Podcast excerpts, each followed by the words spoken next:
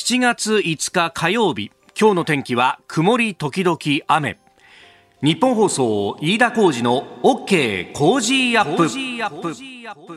朝6時を過ぎました。おはようございます。日本放送アナウンサーの飯田浩二です。おはようございます。日本放送アナウンサーの新業一華です。日本放送飯田浩二の OK 工事アップ。この後8時まで生放送ですえー、週が変わって少し世の中のというかね、あの空気も変わったかなと思うのが、えー、気温がちょっと落ち着きました。ね、今、日本層屋上の温度計は26.1度。となっております、うん、昨日も最高気温は30度ちょっとぐらいだったそうですね。東京都心は30点あ30度と届いてないですかね？ああ、うん、そうだよね、はい、昨日なんか予報では32、3度ぐらいまでいくかななんて言ってた割には、あの、涼しいなと思ったのがですね、まあ、ここのところやっぱりこの参議院選挙、ね、えー、投開票日は7月10日でありますが、まあ、これを前にしてですね、いろいろ、こう、街頭演説の雰囲気なんかを見とかなきゃなと思って、外歩いてることが多いんですけれども、まあ、そこでね、あの先週あたりだともう本当に、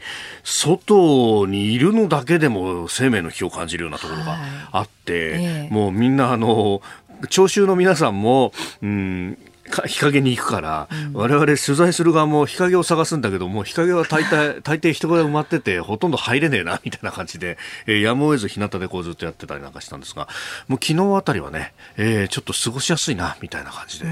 えー、落ち着くなという感じもありましたけれども、まああのー、7月10日のねこの投開票日、えー、7時58分から我々、えー、私と新業アナウンサー、はい。えー、コメンテーターの皆さんとで、えー、第1部放送してまいります参議院選挙の開票特番。で、えー、1時半までね第2部は森田あ解説委員を中心としてやるということで、まあ、あの大型の特番やりますんで、まあ、それに向けてね準備をしなきゃということでやってますが新業アナウンサーも結構ね、えー、演説会場に行ったりなんかして。そうですね。一、回こうね演説会場に行くとこう1時間ぐらいはずっと立ちっぱなしになるじゃないですか。そうなんだよ、ね、それでこうメモを取ったりとか周りどんな人来ているのかなとかこう様子見たりするんですけどその立ちっぱなしをこうずっと繰り返してこういろんな会場をはしごしていくので、はあ、結構足にくるんですよね足にくるんだよね昨日もスニーカーだったもんね。スニーカー、今日もスニーカーですけれど。お、そう。はい。今日の格好が、上がこう、ポロシャツで、うん、ね、えー、下はパンツスーツみたいな感じになっていて、はい、なんか、どっかの陣営の運動員みたいな、ね、そうなんですよ、気づいたら。なるべくあの、通気性のいい服で、やっぱりそれでも蒸し暑いですから、いや、そうなんだよ、ね、動きやすいようにと思って今日この服装なんですけど、気づいたら、あれ？と思って、なんか紛れ込みそうな。そうだよね。間違えられそうなという間違えられそうな、みたいな。ね私もよく間違えられるんですよ。あそうな感じしますね。そうそうそうそう。襟付きのシャツで、はい、で、あの、ジャケットは羽織らずに、で、場合によっちゃ半袖で、で、あの、下はパンツスーツみたいな感じでいくと、まあ、大体そんな感じのね、えー、人がそこここにいるみたいな感じで。そうなんですよね。ねえー、いやでも本当暑い中でね、やってると大変だというところですが、まあ、ここから先はむしろ天気を心配しなきゃならないようなところがあって、はい、えー、まあ、番組の中でお伝えすることになるかもしれませんが、あの、台風4号が、えー、列島をこのまま行くと横断するんじゃないかというような進路を取ってまして、はい、いよいよ九州に上陸しかかっているというところ、まもなく上陸の見込みとい。うふうになっています。はい、で、もうすでにね、あの結構大気の状態は不安定になっていると、で、前線等々刺激されているところがあるんで、局地的に、えー、大雨が長く続くというようなところもあります。で、この雨が、まあ、関東にも間もなくやってくるという感じになるのかな。そうですね。あの、日本気象協会の方に伺ったところ、うん、あの、まあ、関東地方に来る前に温帯低気圧になる可能性があるということで、えー、明日、えー、6日の午前3時までには温帯低気圧になるのではないかと、その可能性があるとおっしゃってましたね。うんまあ、ただ温帯低気圧になったとしてもね。もはい、そうです。雨の降り方には注意が必要になりますね。はい、まあ、そのあたり気象の情報も番組の中で随時お伝えしてまいります。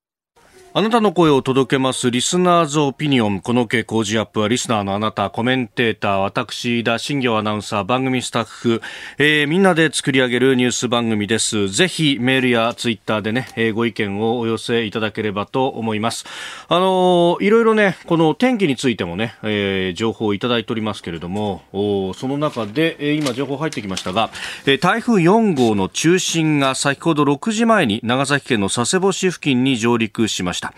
えー、気象庁の発表ですが台風4号中心が、えー、先ほど6時前に長崎県の佐世保市付近に上陸をしたということであります、えー、このままですね進路東寄りに変えて九州を横断、えー、そして日本海に進んで、まあ、温帯低気圧に変わる見込みだということでありますけれども台風の進路上、まあ、すでにね、えー、四国のあたりでも線状降水帯が発生しているというような情報も入ってきております、えー、雨の模様というものに十分警戒をしていただければと思います。あの九州のあたりでね聞いてらっしゃる方もいらっしゃってもう上陸した模様ですねとか、えー、様々いただいております。ありがとうございます。ありがとうございます。えーこのね、あの、気象の情報も、ま、交えつつ、8時前生放送でお送りしてまいります。今朝のコメンテーターは、ジャーナリスト、長谷川幸宏さんです。この後6時半過ぎからご登場。まずは、えー、GPIF 年金積立金管理運用独立行政法人が国内のスタートアップ企業に対しての投資に乗り出すというニュースが入ってきております。えー、そしてニュース7時またぎ、中国、ロシアの軍艦が接続水域を航行と、まあ、尖閣の周辺というところでありますが、安全保障について。えー、そして7時10分過ぎ、おはようニュースネットワークのゾーンでは、社民党の福島みずほ党首に聞く参院選の公約、えー、ニュースキーワードのゾーンでは、日韓財界会議、えー、そして、ここだけニューススクープアップのゾーン、7時40分過ぎですが、KDDI の通信障害について、えー、このここの時間は、スマホ携帯ジャーナリストの石川進さんとつないでお話を伺ってまいります。ここが気になるのコーナーです。スタジオ長官各紙入ってまいりました。えー KDDI の通信障害について、まあ、これを一面というところが今日も多いようであります、えー、今日は朝日とそれから読売西がこれを一面にとってますね、えー、通信全面復旧今夕にも今日の夕方にもと KDDI 障害62時間後ほぼ回復という記事であります。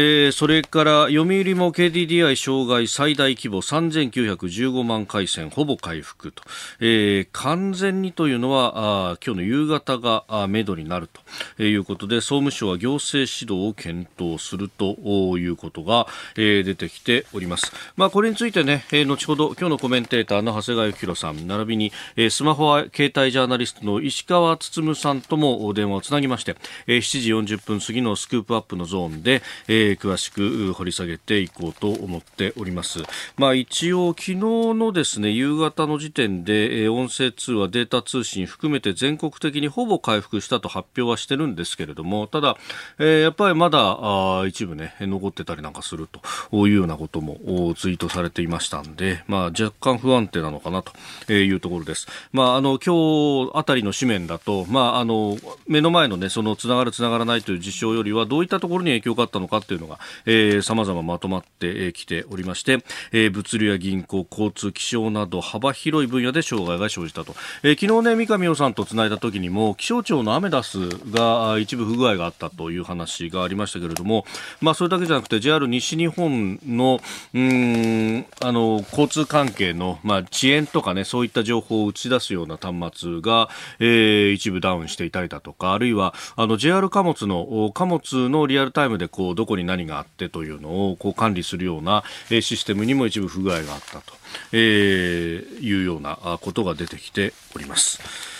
えそれから毎日新聞は今回の参議院選挙に立候補されている全候補者545人に対して重要政策に関するアンケートを実施したということで一面トップの見出しはアベノミクス継続15%修正34%見直し47%候補者アンケートと。えー、いうことになっております。まあこれあの修正も含めた3択になってますんで、そうすると、あの、丸々継続っていう人は、うん、答えづらいだろうなと。一部は修正しなければ、やっぱりこれだけそのね、えー、物価が高いぞと。まああの実際はね、エネルギー等々、まあ輸入物の価格が上がっているということが大きいんですが、まあとはいえ、これだけ、えー、世の中に影響が出てきているというところで、それをこのまま続けますっていうふうに、えー、言う人はそう多くないだろうということで、まあ、3択にすればこうなるよなってところなんですけど、ただ、見出しにすると、アベノミクス継続って答えた人は自分たちの古文の中でも15%しかいないじゃないかみたいなふうにですね、えー、見えてしまうという、う何かちょっとそういう意味では、えー、角度がついているよなというような感じも少し見えます。えー、それから情勢記事について産経新聞参院選終盤情勢ということで自公改選過半数勢い維持新潟沖縄野党優位にという記事が出てきております。まあ、あの終盤に向けてもこのね、えー、情勢の記事というものの見出しそのものが、え、どういう影響をするのかというところもあるんでしょうというところです。えー、そして、えー、気になる記事でありますが、あの油の値段が上がっているというのは本当にさまざまなところに影響が出ていますけれども、えー、こういう記事が出てきたかというのが読売、えー、ごめんなさい朝日の経済面、えー、国際線サーチャージ過去最高へ8月以降運賃超え水準もと、え、いうことが出てきております。まあ、そもそも論としてですね国際線のこの航空運賃の価格並びに燃油サーチャージっていうものが話題になるっていうのも久しぶりだなという感じがものすごくありますね、えー、コロナで去年の今頃なんていうと国際線に乗るなんてこと自体が、まあ、そもそもよっぽどの用事がない限りはできなかったと、まあ、あの乗ることはできても帰ってくるときに1週間隔離とか覚悟しなきゃなんないとか仕事になんないよねそれで。じゃあっていう話だったんで、まあ、その意味ではですね、随分とこれ変わったなというところもありますけれども、えー、一方でですね、えー、燃油のサーチャージというのが高騰していると。これ、この言葉が最初に出てきたのは、あの911の同時多発テロの後とかで、まあ、油の値段がこう上がってきた時に、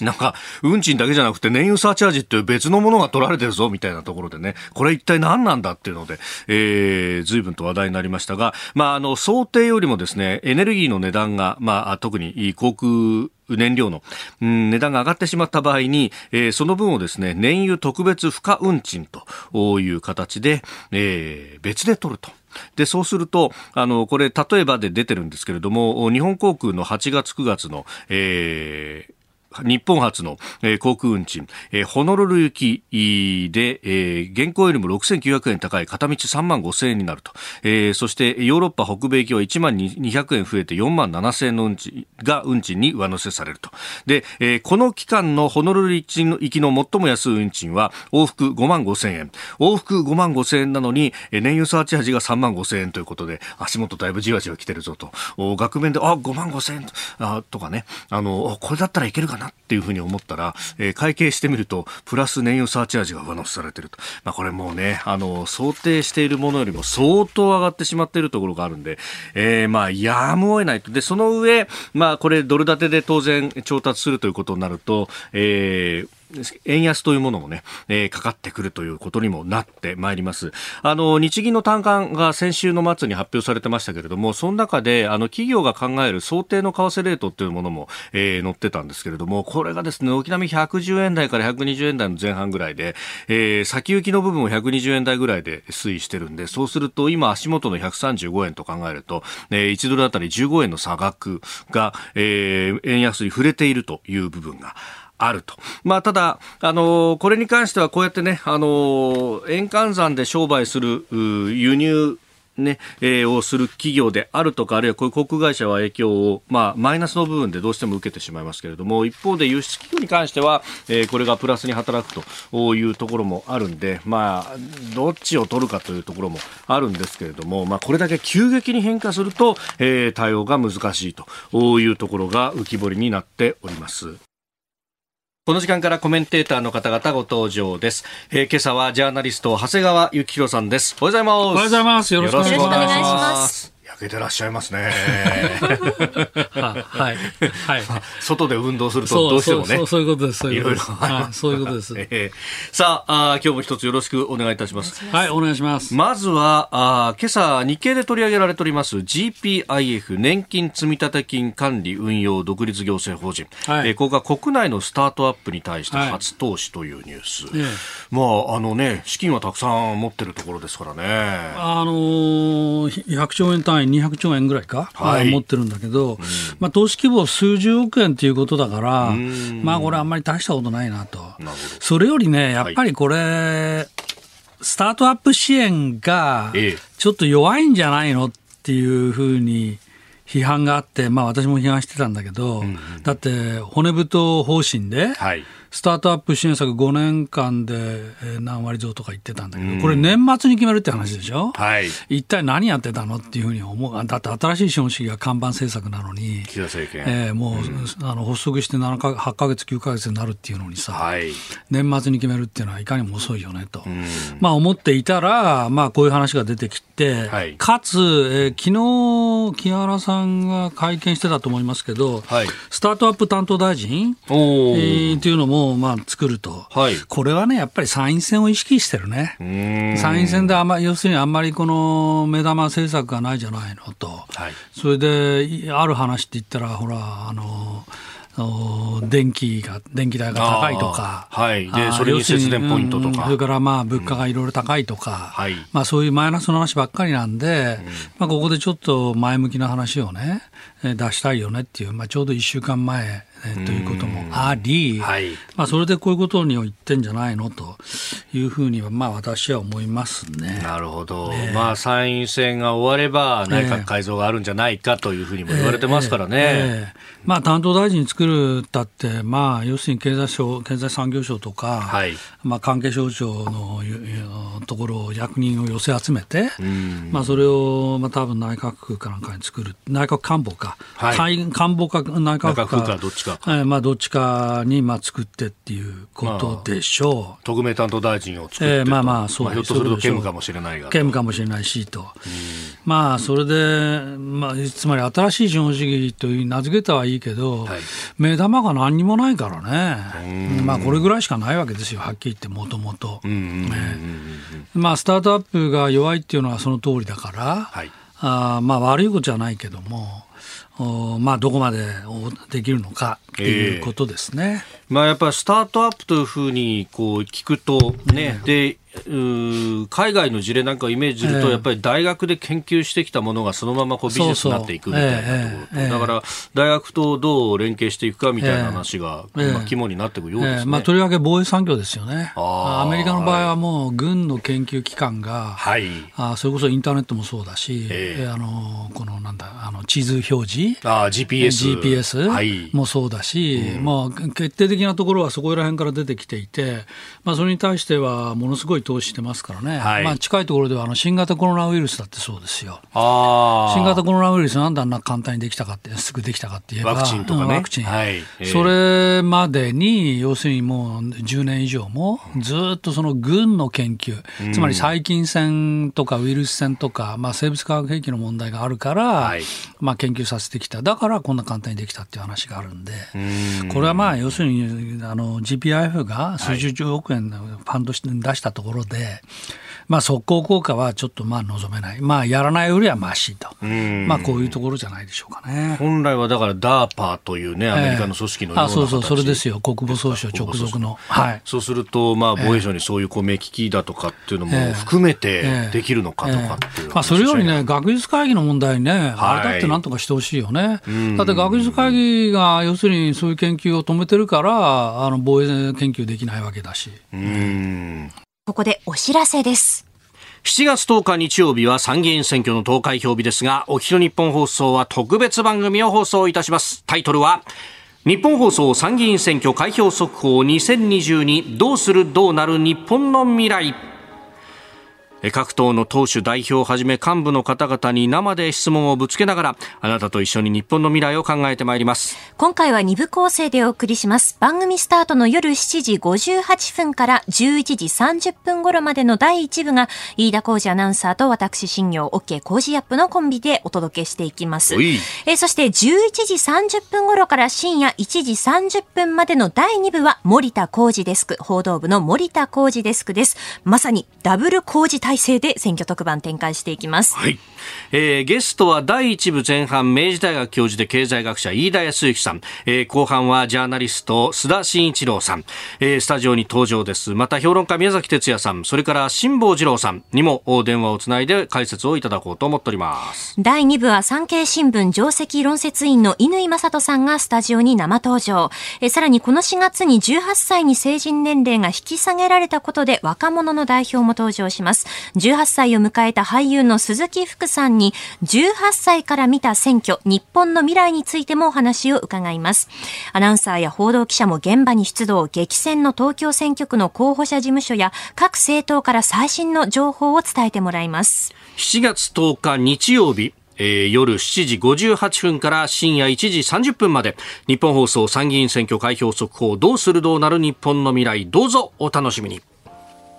あなたと一緒にニュースを考える飯田浩二の OK 工事アップ。えコメンテーターの方々と7時をまたいで一つのニュースを掘り下げてまいります。今朝のコメンテーターはジャーナリスト長谷川幸宏さんです。引き続きよろしくお願いします。はい、お願いします。さあ、まずは株と為替の値動きをお伝えしておきますが、えー、株の方はですね、ニューヨーク株式市場独立記念日のためお休みとなっております。で、円相場はあ他のところが動いてます。現在は1ドル135円60銭付近での取引となっております。うん、えー、ではあ、掘り下げるニュースこちらです。中国とロシアの軍艦が接続水域を航行。防衛省は昨日中国海軍とロシア海軍のフリゲート艦各1隻が相次いで沖縄県の尖閣諸島周辺の接続水域に入ったと明らかにしました。先に入ったロシアの船に対して中国の船が監視するような動きを見せたといいまして防衛省は両国の連携の有無を含めて意図を分析しております。えー、領海というものがあってその外側に接続水域というものが設けられている、うんうん、これは中国船が監視するような動きそこがちょっと気になるところではありますが、えーはい、先月も中国とロシアの軍艦は、うん、まあ、これバラバラでしたけど、はい、あの日本列島を一周するような動きがありましたよね。えー、それからまあ昨年10月にはまあ揃って、えー、10隻中ロが10隻でぐるっと回ったと、ね、いうことがありまして、はい、まあ要するにこのところ中ロのその軍艦が日本を牽制威嚇するような動きが相次いでますね、まあ、それが気になるんですけど、私、もしかしたらこれ、NATO、先月末の NATO の首脳会議が結構刺激になったかなっていうふうにも思うんです。はい、というのは、この NATO の首脳会議で、まあ、ロシアはもちろんの直接の脅威と認定しましたし、加えて中国についても、はい、まあ、そのルールに基づく国際社会に対する挑戦であり、うん。うん、まあ、威圧的な行動をしているというようなことを書いて、はい、まあ、中国とロシア、まあ、この要するに、うん、独裁主義政権、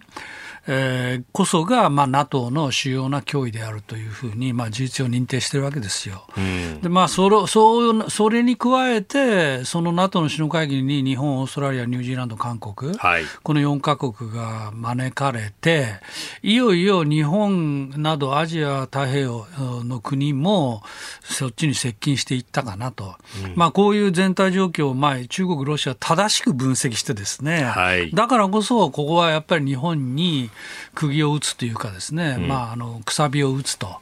いうことが大事だ戦略的に大事だという認識を深めているんだろうなと思いますね。まあ、これまでは要するに中国が尖閣周辺にあら光線が現れるってことがよくあったわけですけど、はい、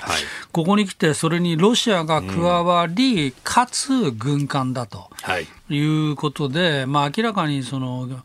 威嚇のレベル、挑発のレベルをまあ上げてますよね。まあ、それはまあ彼らもこの NATO や日本はじめアジア太平洋の国々の動向を、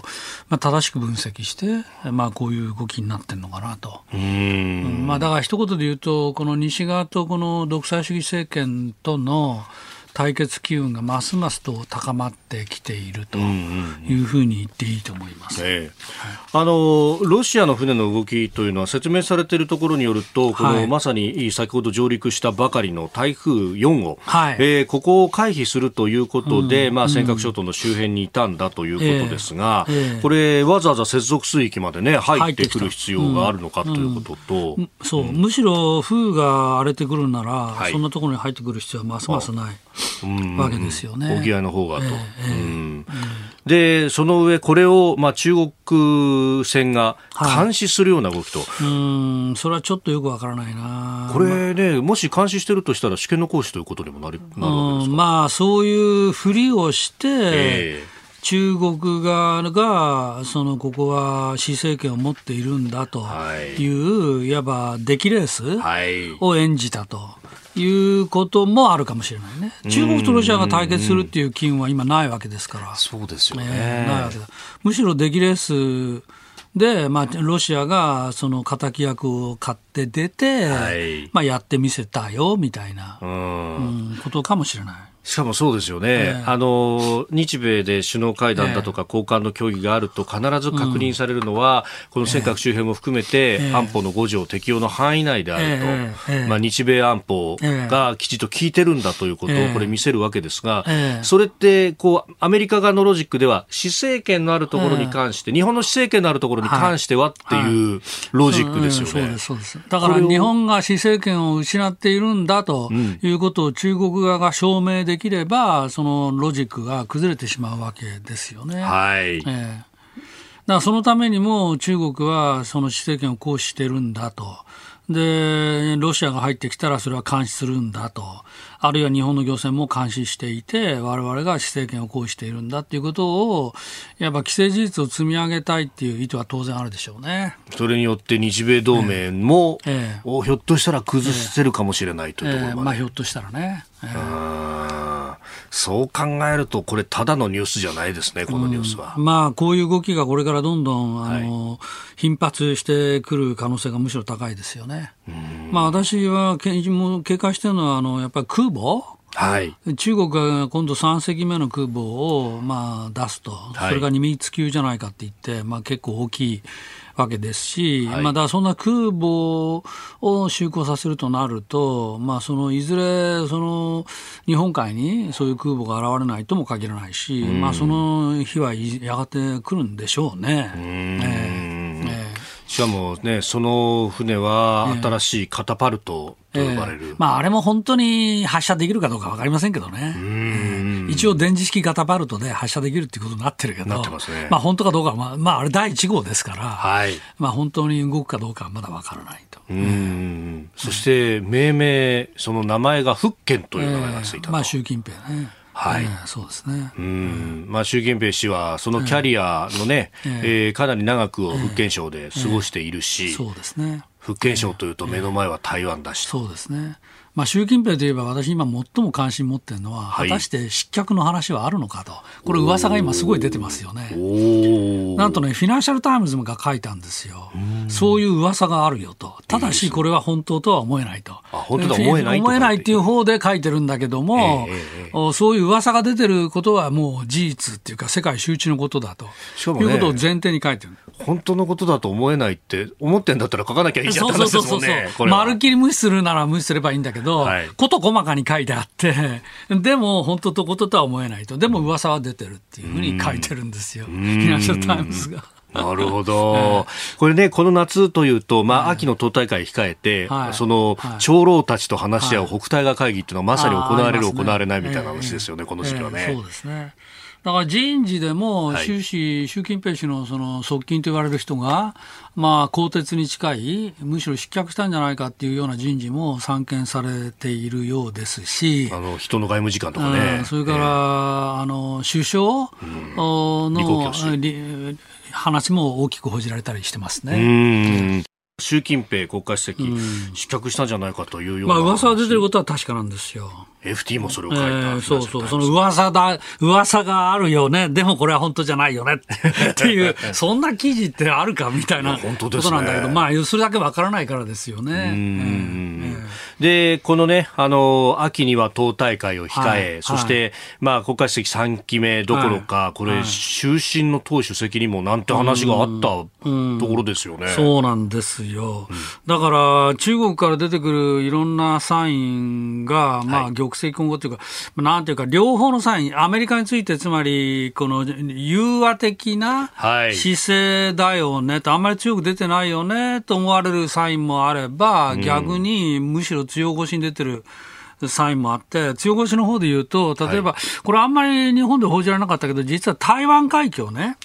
中国と台湾の間にあるこの台湾海峡、この台湾海峡が、あの中国の主権の及ぶ海域なんだということを言っているんですよ、最近。はい、最近言い出しました、ね、最近言い出してるんです。はいで、それはどういう理屈かっていうと、アンクロスっていうあの国連海洋法条約っていうのがあるんだけど、はい、これには国際水域っていうものはないんだと。うん。というきてで、アメリカは国際水域だからっていうふうに言ってきてるんだけども、中国側は国際水域っていう、そういう法律的な用語もないと。で、だからこれはもともと EEZ で排他的経済水域だっていうふうに言ってきた言ってきてたんだけど、はい、要するに中国側のロジックは台湾は俺のもんだよねと、うん、で中国はもちろん俺のもんだよねと。ということは台湾は俺のもんで中国その間中国にあるその台ととの間にある台湾海峡は当然これ俺たちのこのやっぱ内海であるんだよと、うん、ただ内海だけどもこれはあの、まあ、幅広いから、はい、国際水路でと、えー、水路水路、うん、国際水路はどの国の船も通ってもいいとい。うことだから、はい、まあ、アメリカの船であっても通ってもいいよと、うん、通ってもいいけど、これはあの国際水域じゃないからねと、水路だからねと、水域と水路って実は違っていて、はい。はい、あの要するに中国が言ってる水域っていうのはインターナショナルウォーターズなんだけど、うんうん、ウォーターズっていうものはないと。でも、インターナショナルウォーターウェイズ。ウォーターウェイズというものはあると。で、これ、ウェイズが水路だけど、はい、水路は取ってもいいと。でもこれは主権はもちろん俺たちだし、はい、それからジュリスティクション、要するに管轄権、管轄権も俺たちのもんだよと、うん、ということを言ってて、まあ、国務省は反発してるんですけど、要するにあの中国のロジックからすると、俺たちの海なんだから、軍艦通ってもいいけど、無害通行権そうそうそうそう、通過通行権はあるよと、通過通行はできるけど、それは認めるよと。作戦行動そこでするわけにいかないぞと。で、アメリカからすると、ここは国際水域なんだから、そういった縛りは一切ない。そうそう。公の海のはずだろうと。だからここを通るのは何の問題もないんだよと。っていうことを言ってるわけですよ。高校の自由作戦として通るんだよ、俺たちはと。だから初めの話に戻すと、そういうことを言ってるぐらい、だからそれはいわば強気。そうですね。強気ののサイン。はい。もう出てるわけ。だからまあ両方あるので、まあ習近平氏の命運については何とも言えないけど、ただまあ全体として見れば、この王毅外相のその中国訪問とか、あ、じゃない、東南アジア歴訪とか。今まさにやってるところですね。だから要するに今、今自分の縄張り合戦ですよね。アメリカも、その、東南アジアはもちろん、はい、それから太平洋島諸国、はい、に対する関係も深めてるし、まあ、中国側も深めているし、うん、だからアジア太平洋、インド太平洋もの国々をめぐって、俺たちの縄張り合戦でどっちが入るの、お前たちはっていうことが今まさに起きていると。だからそれもまあ大きな流れで見れば、欧州に分断線が引かれたのと同じように、アジア太平洋についても、中国対西側アメリカの分断線合戦が今、やんわりと少しずつまあ引か引かれつつあるという、まあ、そういう状況かなと。ASEAN、はそこ踏み絵を踏まされたくないっていうのはもうずっと昔からのある意味のコンセンサスとしてあったけれども、こうこれだけ厳しくなってくると情勢が、えーえー、そうもいかなくなってくるかもしれない、えー、ですね、まあ、それからもちろん重要なのはインドですよね、インドはどっちにつくのかっていう。うん。まあ、一応、われわれはね、あの例のクワッド。クワッドでインドを抱きしめていることになってるけども、そうですね、その一方、インドはロシアとの武器の関係があって、はい、まあ、あっちにも接近していると。だからその陣取り合戦が、まあ、ここ数年にわたってまあ続くということでしょう。うおはようニュースネットワーク。東京有楽町日本放送キーステーションに全国のラジオ局21局を結んでお届けいたします。時刻は7時11分を過ぎました。おはようございます。日本放送アナウンサーの飯田浩二です。今朝のコメンテーターはジャーナリストの長谷川幸宏さんです。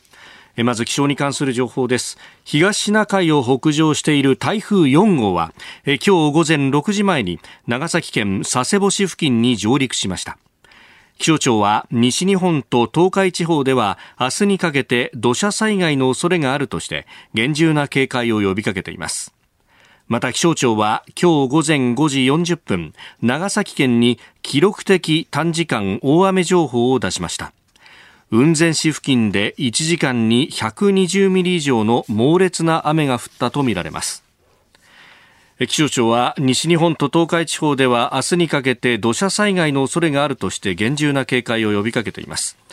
台風4号は佐世保市付近に上陸した後その後温帯低気圧に変わり今日午後6時には松山市付近に達する見込みです。明日午前6時までの24時間に予想される雨の量はいずれも多いところで四国近畿地方で250ミリ東海で200ミリ九州北部で150ミリ九州南部で120ミリとなっています。特に四国地方では線状降水帯による激しい雨が降りやすい状況が続いており土砂災害や河川の氾濫低い土地の浸水に警戒してください。自治体が出す情報などにも十分ご注意いただければと思います。以上気象に関する情報をまとめてお伝えしました。ではこの時間取り上げるニュースはこちらです。社民党福島みずほ党首に聞く参院選の公約。今月10日、今度の日曜日に投開票を迎える参議院選挙。選挙期間中のこの時間は各党の代表、党首、幹部の方々に党の公約や参院選の戦い方などを伺ってまいります。今朝は社民党福島みずほ党首です。ということで、すでに電話がつながっています。福島さん、おはようございます。よろしくお願いします。よろしくお願いします。さあ、参院選終盤に入ってまいりました。福島さん、本当全国回ってらっしゃいますよね。昨日は新潟にいらっしゃいましたが。そうなんですよ。新潟です。はい、あの回ってみて、そして有権者の方々、直接お顔を見て話して、手応えいかがですか？はい、やはりあの暮らし社民党は今回の参議院選挙、はい、頑固に平和、暮らしが一番、戦争をさせないって訴えてるんですが、うん、やっぱり物価高や暮らしのこと、それから憲法9条を変えさせないでほしいっていう声もありますし、うん、昨日新潟でしたので、はい、やっぱり原発の話はありました、うん、あと今までと違うのは、はい、若い人たちからよく声をかけられるんですね、でやっぱり非正規雇用のことだったり、学費無料化を言ってるので、学費のこと、それからやっぱり選択的夫婦別姓や同性婚やあのリプロのことや若い人たちが、まあ、抱えるというか考えるテーマなどについてものすごく声をかけられます、あと動物愛護や公害、香りの害といったことや取り組んでいることについてとても声をかけられて手応え感じています。うん。福島さん、ごめんなさい、今のお話の中でリプロというのが少し耳なじみない言葉だったかもしれません。あ申し訳ない。あのぜひご説明いただければと。ごめんなさいね。はい、あのこれは例えば女の人だと生理、避妊、妊娠、中絶、出産、その後ってあって、どれも重要ですよね、はい、で今、緊急避妊薬を医者の処方なくしてオンラインで処方できないかとか、えー、中絶薬が認可されるっていうことがあの、まあ、見通しがあるので、うん、その費用や、それからそうですね、出発するのに配偶者の同意が必要なんですが、はいそれはどうなのかとかですね、まあ、生理の貧困の問題もありましたし、うん、あの中絶や出産、まあ、あの保険適用して無料化してほしいとかですね、やっぱり今まであんまり話せなかったようなこと、うんうんそういうこともあの若い人たちは関心持って頑張ってくださいって言われます。さあスタジオにはジャーナリストの長谷川幸宏さんもいらっしゃいます。あ長谷川でございます。ごご無沙汰しております。はい。どうも。さて、あの、福島さん、あの、まあ、あの、全国回って、ね、大変だと思いますが、実は、まあ、政党としては相当厳しいところに立っているんじゃないか。つまり、昨年21年の衆院選では、あの、得票率が2%を切った。それから、国会議員の数は、まあ、今、お二人だけということだと、おやがて、その、今回の参院選で、えー、政党要件を満たせなくなるんじゃないかっていうことがまあ心配されてますけど、これについてはどういうふうにお考えですか？はい。ですからもうあのおっしゃる通りで、社民党、本当に崖っぷちで、だからあなたの、えー、力が必要ですと本当に訴えています、うん、120万票比例で取れないと、政党要件を失う可能性もありますし、一人の当選もできないわけですよね。はい、で社民党党首としては、2人240万票、3人360万票、とにかく議席を増やせるように、うん、皆さんの支援っていうのを訴えています、うん、で今、こういう時代だから生活が大変とかね、あるいは憲法どうするっていうような話の中で、社民党の存在意義はあのますます実は強くなっている、国会の中に社民党のような政党がなくなると、バランスも悪くなるし、頑固に平和がなくなったら困ると。あの私も思ってるし頑張ってくださいって言われるので社民党、崖っぷちだけれどあなたのえー、応援が必要で、しかも存在意義、えー、すごくあるんですよっていうことを訴えています。なるほど。その頑固に平和、戦争をさせないっていう話ですけども、はい、まあこの戦争させないっていうのは、まあ、もちろん日本の方から戦争を仕掛けるなんてことは誰も考えていないと思いますけども、残念ながら日本周囲には、まあロシア、中国、北朝鮮、まあこういう国があるわけですね。はい、こういう人たちが攻撃してきたときにはどういうふうに対処するっていうのをお考えなんですか、例えば中国に関して言えば、経済も含めてものすごく緊密で、たくさんのいろんなネットワークやいろんなレベルのあの話し合いも可能だと思います。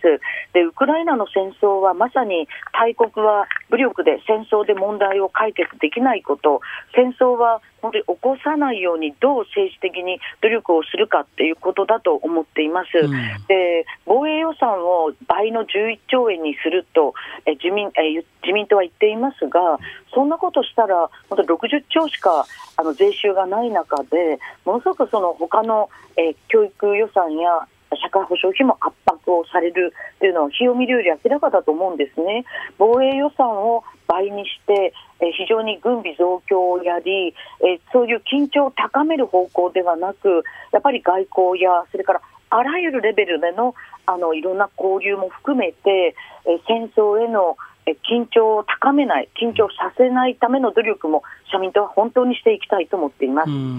まあ、中国はそう言っても尖閣諸島に毎日のように押し寄せているし、北朝鮮はまあミサイルを発射していると、こういう国々に外交でっていうふうになると、例えば具体的にはどういう働きかけをしようと思ってるんですか？はい、えー、以前ですね、2002年ほどあのドイ社民党はドイドクトリン、北東アジアにおける安全保障構想を発表したことがあるんですね。ですから、えー、やはり多国間におけるある種の話し合いだとか、でその時も中国に対して、やっぱり武力で問題を解決しないようにっていうようなことは、社民党ははっきり言っているんですね。で、まあ、あの中国は、やっぱさっきも言いましたが、経済も含めていろんなレベルでのあの関係が緊密な面もありますので、社民党自身もあらゆる機会を捉え、また日本政府も、え、そのまさに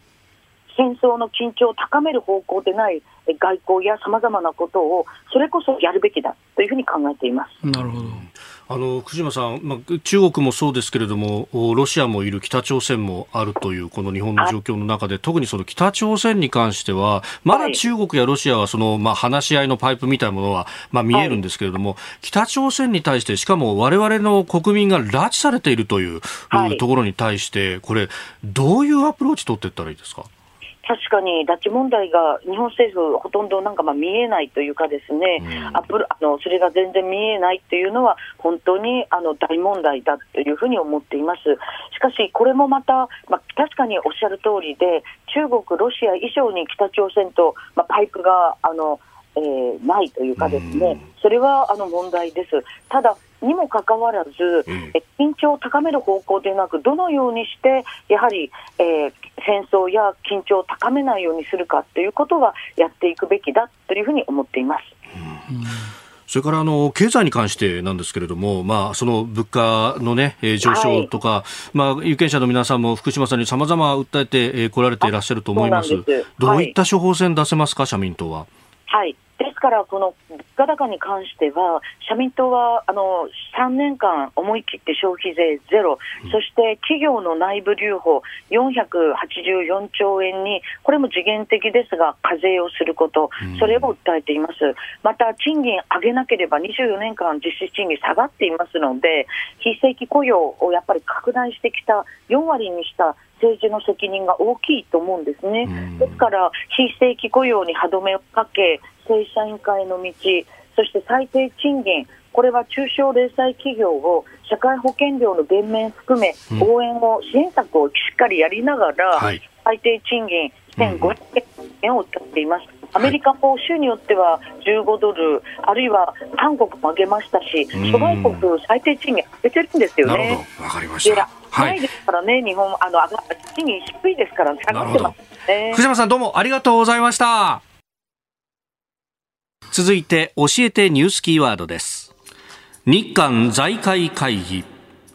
日本の経団連と韓国の財界団体全国経済人連合会全経連は昨日ソウルで日韓財界会議を開き未来志向の協力を深めそのために民間が積極的な役割を果たすことを明記した共同声明を採択しましたえーまあ、コロナの感染状況沈静化そして関係改善に意欲的なユン・ソンニョル政権の発足を受けて開催と2年8か月ぶりだそうです、うん、確かに、まあ、ユン・ソンニョル政権は、まあ、これまでのムン・ジェイン政権と違うのかなと思わせると,、うん、ところもあるんだけど、はい、まあ、具体的なはっきりこれで違ってきたよねっていう成果はまだ出てないと私は思います。うん。はい、というのは、まあ、一番点象徴的なのは徴用工問題ですけども、えー、徴用工問題、まあ、要するにあの韓国のその大法院、いわゆる最高裁が、あこれは、あのー賠償をもしよせよという判決を出して、ね、もうすでに3件出ていて、はい、もうこれについてどう解決するのかということについて、あの官民協議会っていうのを開いて、一応検討するということになってるけども、これは開いたものの、全然、まあ、原告側の代表も出てきていて、はい、この要するに訴えた側ですね、韓国の訴えた側の人たちも出てきているけども、日本企業が何の負担もしないんだったら話は乗れないって言って、物別れ状態に終わっている。つまり、徴用工問題解決したいとはまあ思っているのかもしれないけども、具体的にどうやって解決していくのか、はい、その道筋はまだ全然見えてないわけですよね。まあ、という中で、日本と韓国のいわゆる経済団体が、こうやって会談して、まあ、未来志向へと言ってるけど、これはちょっとまあ、まだ私はやや踏み込みすぎなんじゃないかと思いますね。もうちょっと様子を見て、政治レベルが動いてから、あ動いても遅くはないと。むしろそうやって前のめりになっていくと、はい、韓国に足元を見られるっていうことがあるんじゃないのと、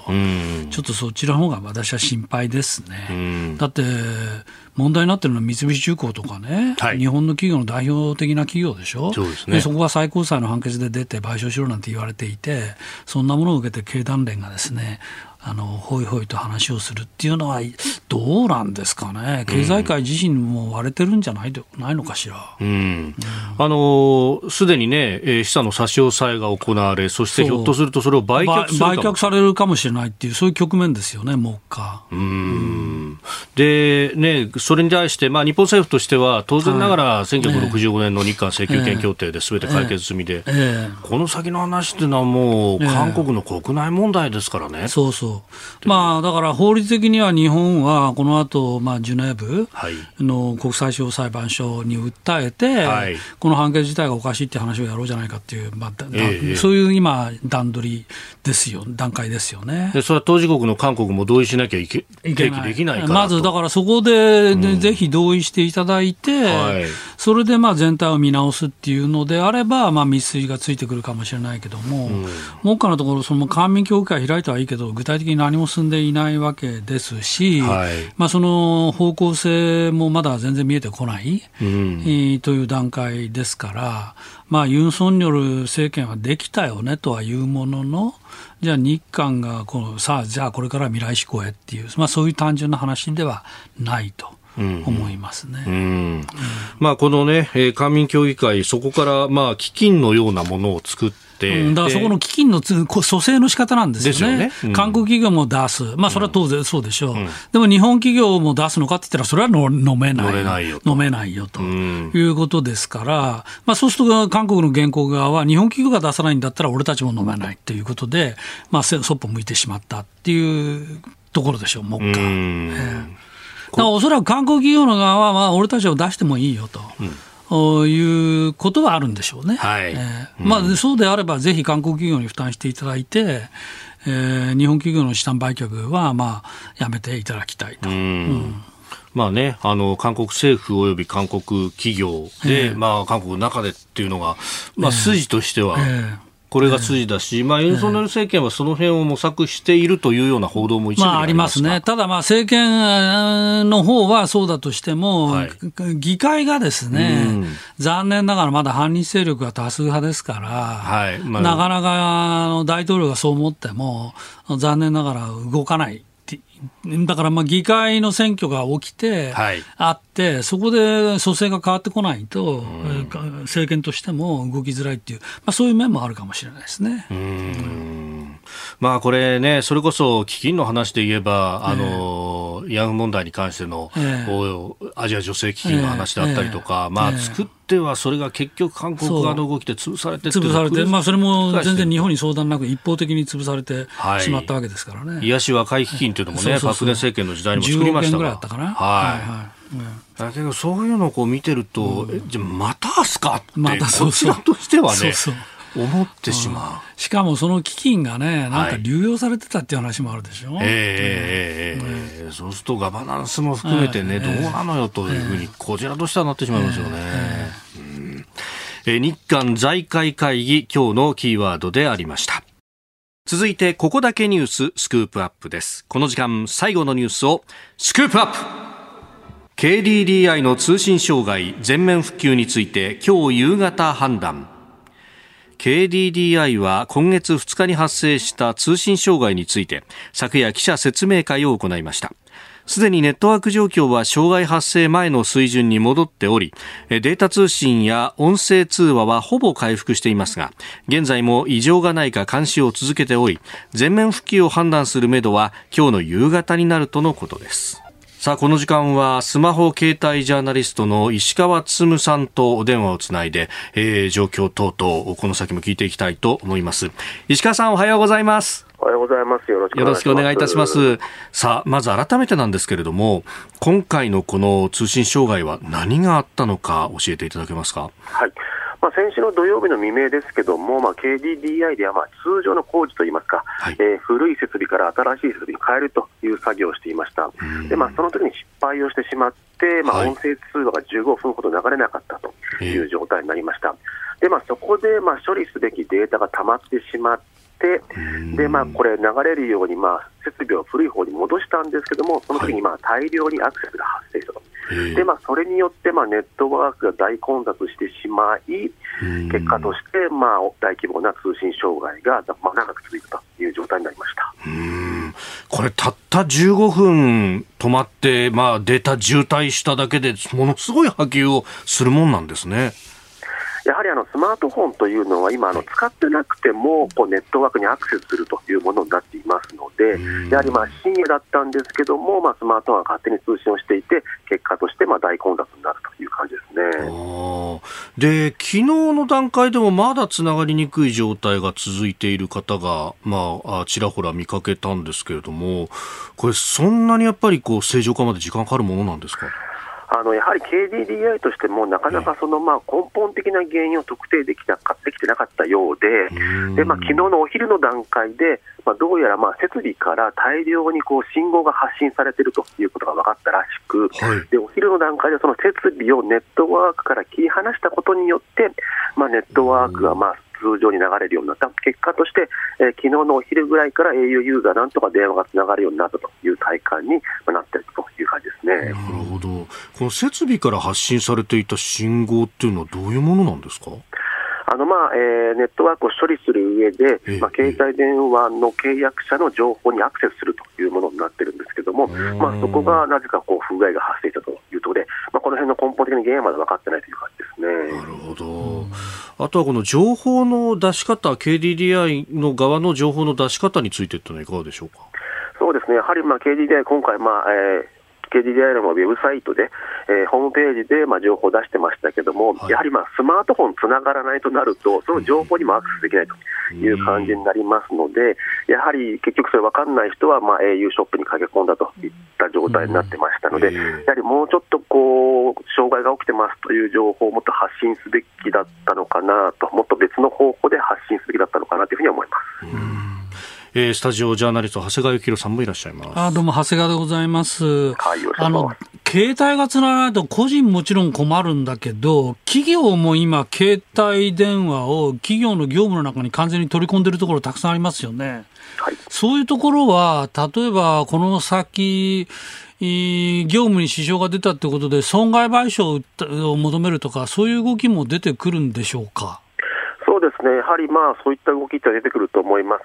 やはりまあ、えー、通信障害の原因が何なのか何だったのかというところを突き詰める一方で、まあ、企業側としてはまあどれだけ損害があったのかといったようなまあ計算をして、まあ、今後 KDDI にまあ保証を求めていくという形になっていくと思います。なるほど、結構これ、大変な話だよね、そうすると。いや、私も実はある会社のところで、担当者お願いしますって言ったら、au がつながらないので、担当者におつなぎできませんって言われちゃって、あらららららと思いましたけど、そういう影響が、えー、あったんですよ、実際。まあ、あの今日のね、あの新聞などでも、この一部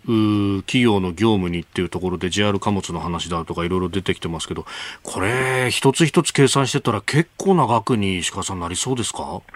そうですね、やはりまあ今回、土日が中心だったので、まだまあ影響は少なかったのかなと、おそらくこれが平日に起きていったとするならば、まあ、相当額になってたのかなというところはあるので、とはいえ、まあね、週末でもやはりまあ宅配便が影響を受けたりもしたりもしますので、まあ、かなりの影響なのかなと思います。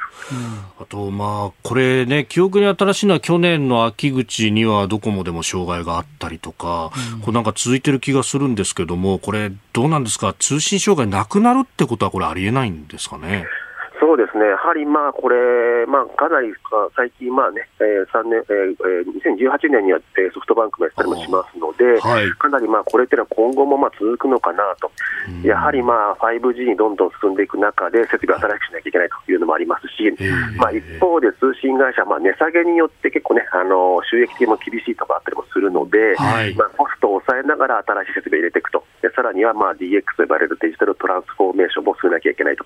デジタル化を進めなきゃいけないというところでいうと、結構この先もいろいろとこうトラブルが起きる可能性は十分にあるのかなというふうに思います。なるほど。あの今回のこの、まあ、障害についてで、あのそれこそスマホ使ってる人が、うん、公衆の Wi-Fi だとかを捕まえて、そこで通信ができたよみたいな話を聞いたんですが、ふと思ったんですけど、あの災害の時に緊急時であのフリー Wi-Fi を出す00000ジャパンでしたっけ、はい、ありましたよね。ああいうのって使えたりしないもんなんですかね？そうですね、やはりまあ災害のためにまああいったもの用意されてますけども、まあ、こういった通信障害のためにというふうなのは想定されていないので、